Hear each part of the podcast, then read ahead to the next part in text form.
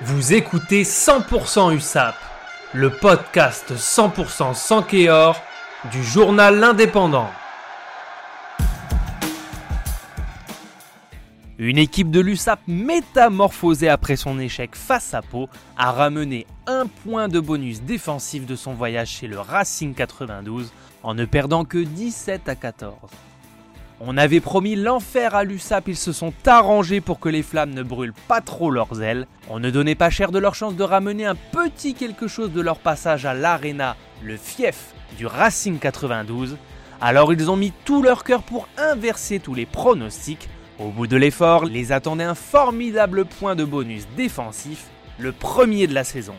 Une récompense amplement méritée, tellement l'USAP a mis du cœur à l'ouvrage pour faire déjouer des franciliens surpris par l'opposition, un point encourageant pour la suite qui prouve que lorsqu'elle joue avec ses tripes, l'équipe de Patrick Arletas est capable de renverser des montagnes. On le savait depuis la victoire sur Toulon à Aimé Giral le 25 septembre dernier, on en a eu la confirmation samedi sous les projecteurs de l'Arena. Passé un premier quart d'heure difficile, où les plaquages sévères de Lucas Bachelier Sacha Lotrian ou Genesis Mamea Lemalou stoppaient net les intentions du Racing, l'alignement perpignanais perturbait les lancers adverses, la mêlée faisait plus que jeu égal avec sa rivale, et les minutes filaient sans que le tableau d'affichage ne bouge. Tevita Cavubati réalisait sa meilleure mi-temps depuis qu'il porte le maillot sans Kéor, Geronimo de la Fuente et Luca Bachelier apportaient rigueur, et Tom et Cochard à la baguette, une belle vista. Il faudra attendre le début de la seconde mi-temps avec un passage à vide de l'USAP pour permettre à Teddy Iribaren d'ouvrir la marque sur pénalité et à Ibrahim Diallo 5 minutes plus tard de franchir la ligne.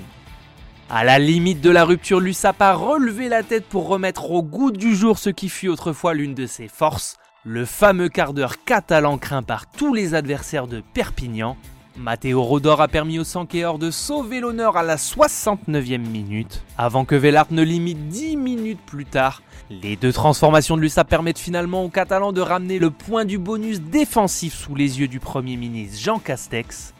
L'USAP sait maintenant qu'elle peut lutter avec n'importe qui, même quand l'enfer lui est permis. C'était 100% USAP, le podcast 100% sans réalisé à partir des écrits de Gilles Navarro pour l'Indépendant.